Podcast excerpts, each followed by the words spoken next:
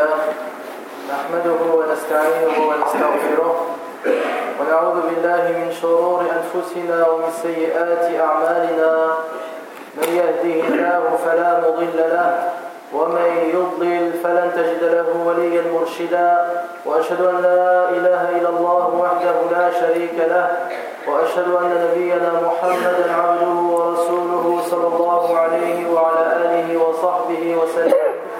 بلغ الرسالة وأدى الأمانة ونصح الأمة وكشف الله به عن أمته الغمة وجاهد في الله حق جهاده حتى أتاه اليقين. فصلوات الله على رسول الله وعلى آله وصحبه أجمعين وسلم تسليما مزيدا إلى يوم الدين أما بعد. عباد الله أوصيكم ونفسي بتقوى الله جل وعلا فإن تقوى رب العالمين رفعة في الدنيا ونجاة في الآخرة. قال الله جل وعلا ومن يطع الله ورسوله ويخشى الله ويتقه فأولئك هم الفائزون.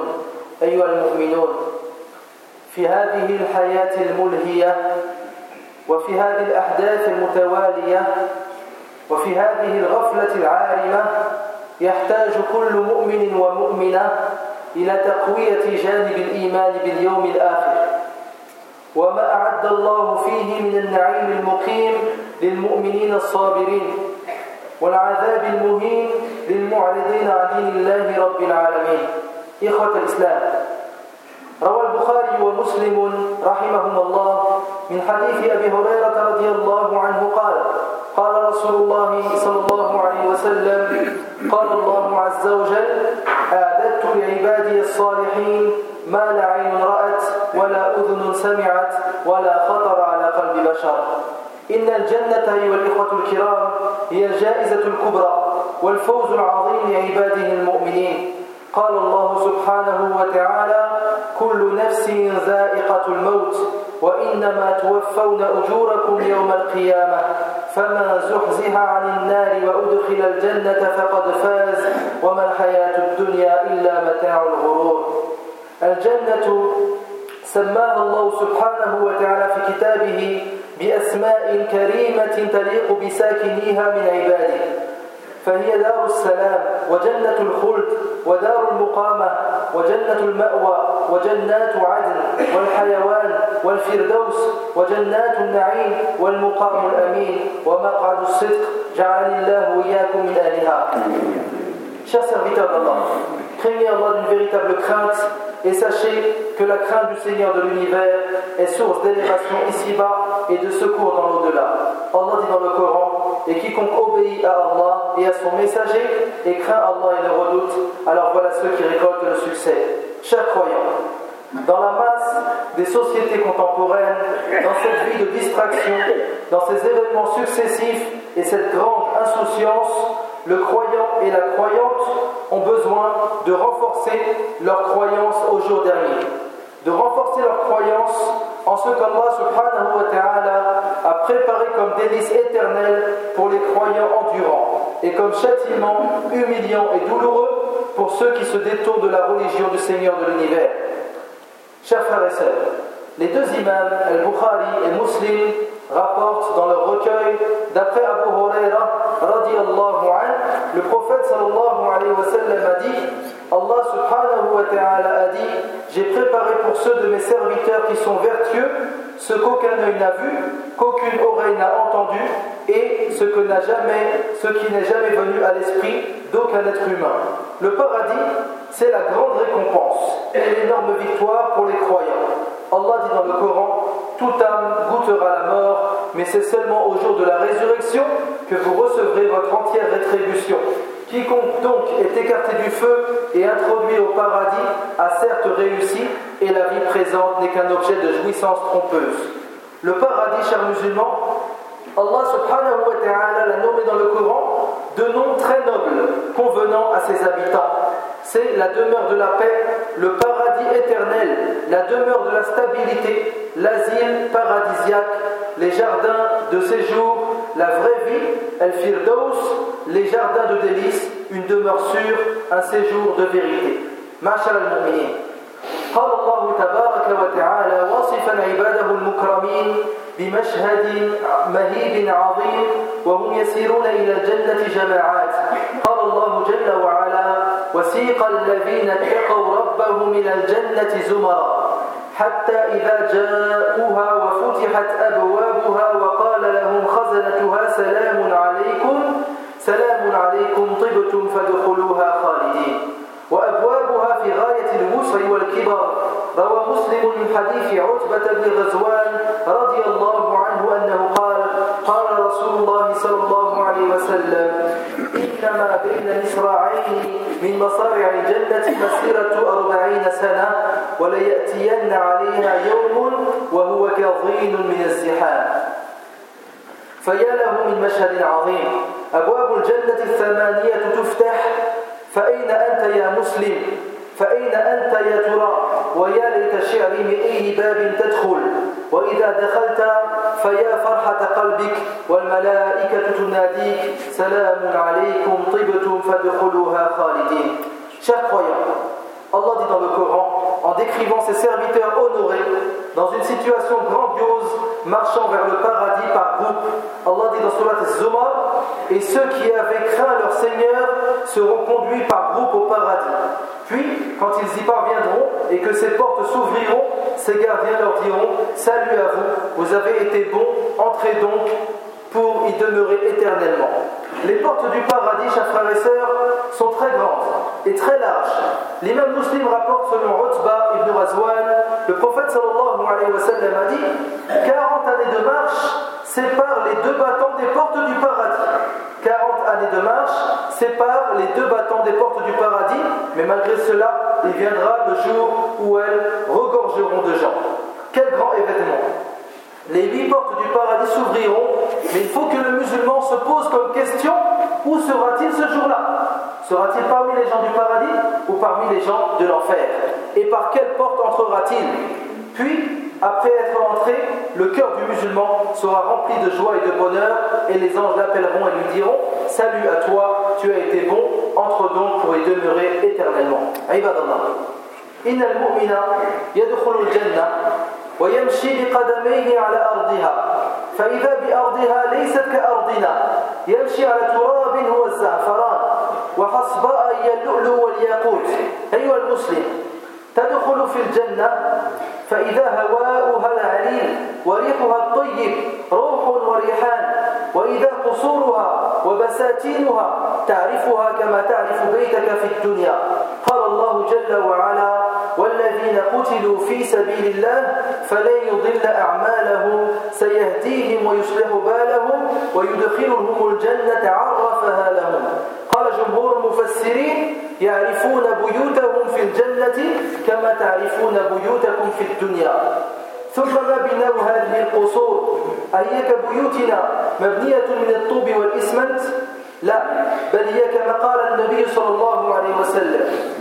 فعن أبي هريرة رضي الله عنه قال قال النبي صلى الله عليه وسلم لبنة من ذهب لبنة من فضة وملاطها يعني الطين الذي يوضع بين اللبنات ملاطها من المسك الأذفر طيب الرائحة وحصباؤها اللؤلؤ والياقوت وتربتها الزعفران من يدخلها ينعم ولا يبأس ويخلد ولا يموت لا تبلى ثيابهم ولا يفنى شبابهم رواه الترمذي. وعن أبي موسى الأشعري رضي الله عنه قال قال رسول الله صلى الله عليه وسلم إن في الجنة خيمة من لؤلؤة مجوفة عرضها ستون ميلا في كل زاوية منها أهل. متفق عليه. وعن عبد الله بن عمرو بن العاص رضي الله عنهما أن رسول الله صلى الله عليه وسلم قال إن في الجنة غرفة يرى ظاهرها من باطنها وباطنها من ظاهرها رواه أحمد. أسأل الله تعالى أن يجعلنا من أهل الجنة. Chers serviteurs d'Allah, le croyant entrera au paradis, marchera sur son sol, mais le sol du paradis n'est pas comme le nôtre ici-bas. Le sol du paradis est le safran, et ses gravillons seront les perles et le corail. Chers musulmans, tu entreras avec la permission d'Allah au paradis, son air est pur, son odeur est parfumée, du repos et de la grâce, et ses palais et ses jardins, tu connaîtras ta demeure au paradis dès ton entrée demeure ici-bas. Allah dit dans le Coran Et ceux qui seront tués dans le chemin d'Allah, il ne rendra jamais vaine leur action et les guidera et améliorera leurs conditions et les fera entrer au paradis qu'il leur aurait fait connaître. Les gens au paradis donc connaîtront leur demeure comme ils connaissent leur demeure ici-bas. Et comment est la construction de ces palais? Sont-ils comme nos maisons, nos appartements, faits de briques et de ciment? Non, ils sont comme l'a décrit le prophète sallallahu alayhi wa sallam. D'après Abu Huraira, le prophète sallallahu alayhi wa sallam a dit Il y a au paradis une brique en or et une autre en argent. Le ciment qui les maintient est du muscle. Ces cailloux sont des perles et des rubis, son sable du safran. Quiconque y entre goûtera les délices sans connaître l'indigence, demeurera éternellement et ne mourra pas. Ses habitants ne s'useront, ses habits ne s'useront pas et il demeurera éternellement jeune. Et selon Abu Moussa al-Ash'ari, le prophète sallallahu alayhi wa sallam a dit Dans le paradis, il y aura 50 000, dans chaque coin, il y aura une famille des croyants, rapportée par le Bukhari et Muslim. Et selon Abdullah ibn Amr, le prophète sallallahu alayhi wa sallam a dit Il y a au paradis des chambres dont on regarde l'extérieur de l'intérieur et l'intérieur de l'extérieur. Rawahu Ahmed. Barakallahu li wa lakum fil Qur'an al-Azim. ونفعني وإياكم بما فيه من الآيات والذكر الحكيم أقول ما تسمعون وأستغفر الله العظيم لي ولكم ولسائر المسلمين من كل ذنب فاستغفروه إنه كان غفورا.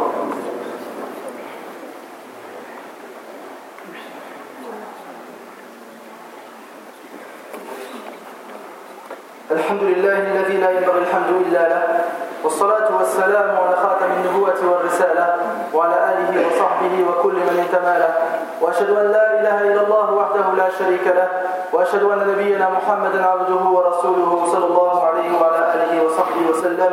أما بعد عباد الله أما طعام أهل الجنة وشرابهم فهو ألذ وأشهى من طعامنا وشرابنا في هذه الحياة الدنيا. استمعوا إلى من صنع طعام أهل الجنة وهو يصف هذا الطعام. قال تعالى وفاكهة مما يتخيرون ولحم طير مما يشتهون. وإذا اشتهيت الفاكهة في الجنة فلا تتكلف. في الجهد والعناء بل هي كما قال الله تعالى قطوفها دانية. وقال تعالى ودانية عليهم ظلالها وذللت قطوفها تذليلا يأكل منها القائم والقاعد والمضطجع. Chers serviteurs d'Allah, quant à la nourriture des gens du paradis et leurs boissons, ils sont plus délicieux et plus appétissants que notre nourriture et notre boisson ici-bas. Écoutez, chers musulmans, celui qui a préparé cette nourriture et cette boisson pour les croyants, Allah, il dit dans le Coran en décrivant cette nourriture et des fruits de leur choix et toute chair d'oiseau qu'ils désireront. Et au paradis, si tu désires un fruit, tu n'as pas besoin de te déplacer pour le prendre ou de te fatiguer pour le cueillir. Allah dit dans le Coran, dans un jardin haut placé dont les fruits sont à portée de la main. Et il dit dans un autre verset, ces ombrages les couvriront de près et ces fruits inclinés bien bas à portée de leurs mains. Mange de ces fruits donc l'homme debout ou assis ou allongé.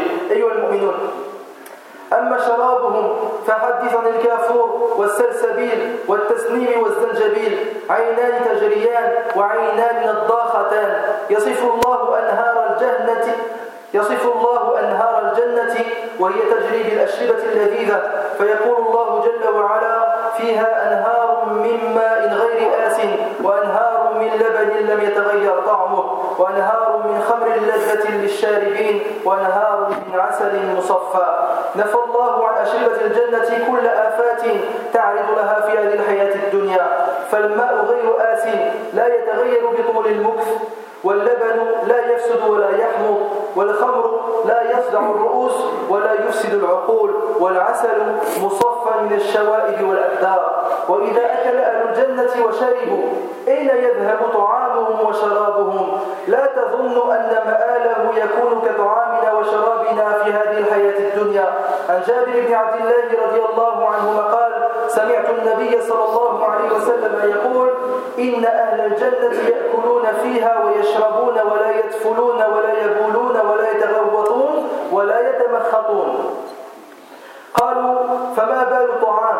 قالوا فما بال الطعام؟ فقال النبي صلى الله عليه وسلم جشاء ورشح كرشح المسك يلهمون التسبيح والتحميل كما يلهمون النفس. رواه مسلم. أما ثياب أهل الجنة فليست كثيابنا ولو صنعت من أفخر أنواع, أنواع الأقمشة. قال الله تعالى عاليهم ثياب سندس خضر واستبرق وحلوا أساور من فضة وسقاهم ربهم شرابا طهورا. وقال عز شأنه يحلون فيها من أساور من ذهب ولؤلؤا ولباسهم فيها حرير. Chaque Quant à la boisson des gens du paradis, c'est le camphre, le salsabil, le tasnim, le gingembre. Il y a deux sources courantes et deux sources jaillissantes. Allah nous décrit les ruisseaux du paradis dans lesquels coulent des boissons délicieuses. Il dit il y aura là des ruisseaux d'une eau jamais malodorante et des ruisseaux d'un lait au goût inaltérable et des ruisseaux d'un vin délicieux à boire ainsi que des ruisseaux d'un miel purifié. Allah subhanahu wa ta'ala a éloigné des boissons du paradis toute chose mauvaise qui a lieu ici-bas. L'eau ne s'altère pas, le lait n'avarie pas ni ne devient acide, le vin ne fait pas mal à la tête et ne ravage pas le cerveau, et le miel est pur de toute souillure et de toute impureté. Et après que les gens du paradis aient mangé et bu, ou par cette nourriture et cette boisson, il ne faut surtout pas que le musulman pense que leur destination sera celle ici-bas. Selon Jabir ibn Abdullah, il nous dit J'ai entendu le prophète sallallahu alayhi wa sallam dire Les gens du paradis mangeront et boiront sans aller à la selle, sans uriner et sans se moucher. Cette nourriture provoquera des renvois semblables à une sécrétion de muscles. Ils seront inspirés de telle sorte qu'ils loueront Allah et le magnifieront comme ils respirent. Le hadith est rapporté par Muslim. Quant aux vêtements des gens du paradis, ils ne sont pas semblables à nos vêtements. Même si nous faisons coudre nos vêtements dans ce bas monde avec les tissus les plus chers, ils sont incomparables avec les vêtements du paradis. Allah dit dans le Coran, ils porteront des vêtements verts de satin et de brocart et ils seront parés de bracelets d'argent et leur Seigneur les abreuvera d'une boisson très pure. Et il dit dans un autre verset, là ils seront parés de bracelets d'or et aussi de perles et leurs vêtements ils seront de soie. Ibad Allah. إن نبينا محمدا صلى الله عليه وسلم هو أول من يقرع باب الجنة ويفتح له. ففي صحيح مسلم من حديث أنس بن مالك رضي الله عنه قال قال رسول الله صلى الله عليه وسلم أنا أكثر الأنبياء تبعا يوم القيامة وأنا أول من يقرع باب الجنة. إن أعظم نعيم الجنة أيها الإخوة الكرام إن أعظم نعيم الجنة وخيرا من أنهارها وحورها وأشجارها وخيرا من ثمارها وقصورها وكل ما فيها أمر آخر ونعيم لا تدركه العقول وهو محكي في حديث صهيب الرومي رضي الله عنه كما في صحيح مسلم يقول أن النبي صلى الله عليه وسلم قال إذا دخل أهل الجنة الجنة وأهل النار النار نادى مناد يا أهل الجنة إن لكم عند الله موعدا يريد أن ينجزكموه فيقولون وما هو؟ ألم يثقل موازيننا ويبيض وجوهنا ويدخلنا الجنة وينجنا من النار؟ فيكشف الله سبحانه وتعالى الحجاب فينظرون إلى الله.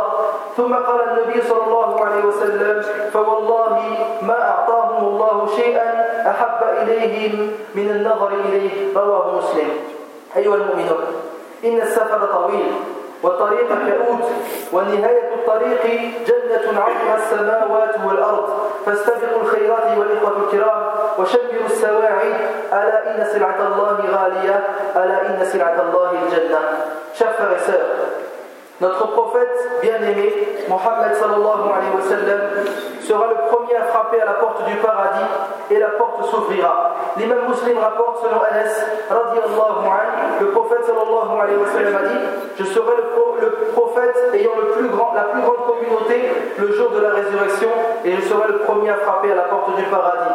Et la plus grande récompense des gens du paradis et le plus grand délice, meilleur encore que tout ce que nous venons de citer, que ces ruisseaux, que ces que ces arbres, que ces fruits, que ces palais, que ces boissons et ces nourritures, plus grand que tout cela, il existe un autre délice qui est cité dans le hadith rapporté par Muslim selon Suhaib al-Rumi le prophète sallallahu alayhi wa sallam a dit lorsque les gens du paradis au et les gens de l'enfer en enfer quelqu'un les appellera et dira ô gens du paradis vous avez rendez-vous avec votre Seigneur.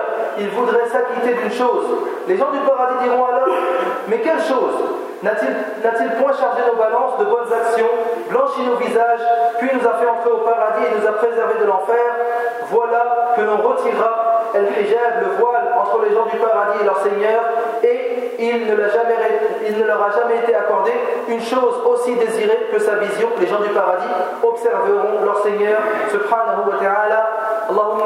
Nasaluka bi asma'ika al-husna wa sifatika al-ula أن تمتعنا بالنظر إلى وجهك الكريم يا رب العالمين اللهم وفقنا للقائك اللهم وفقنا للقائك اللهم إنا نسألك الجنة وما قرب إليها من قول وعمل ونعوذ بك من النار وما قرب إليها من قول وعمل اللهم إنا نسألك من الخير كله عاجله وآجله.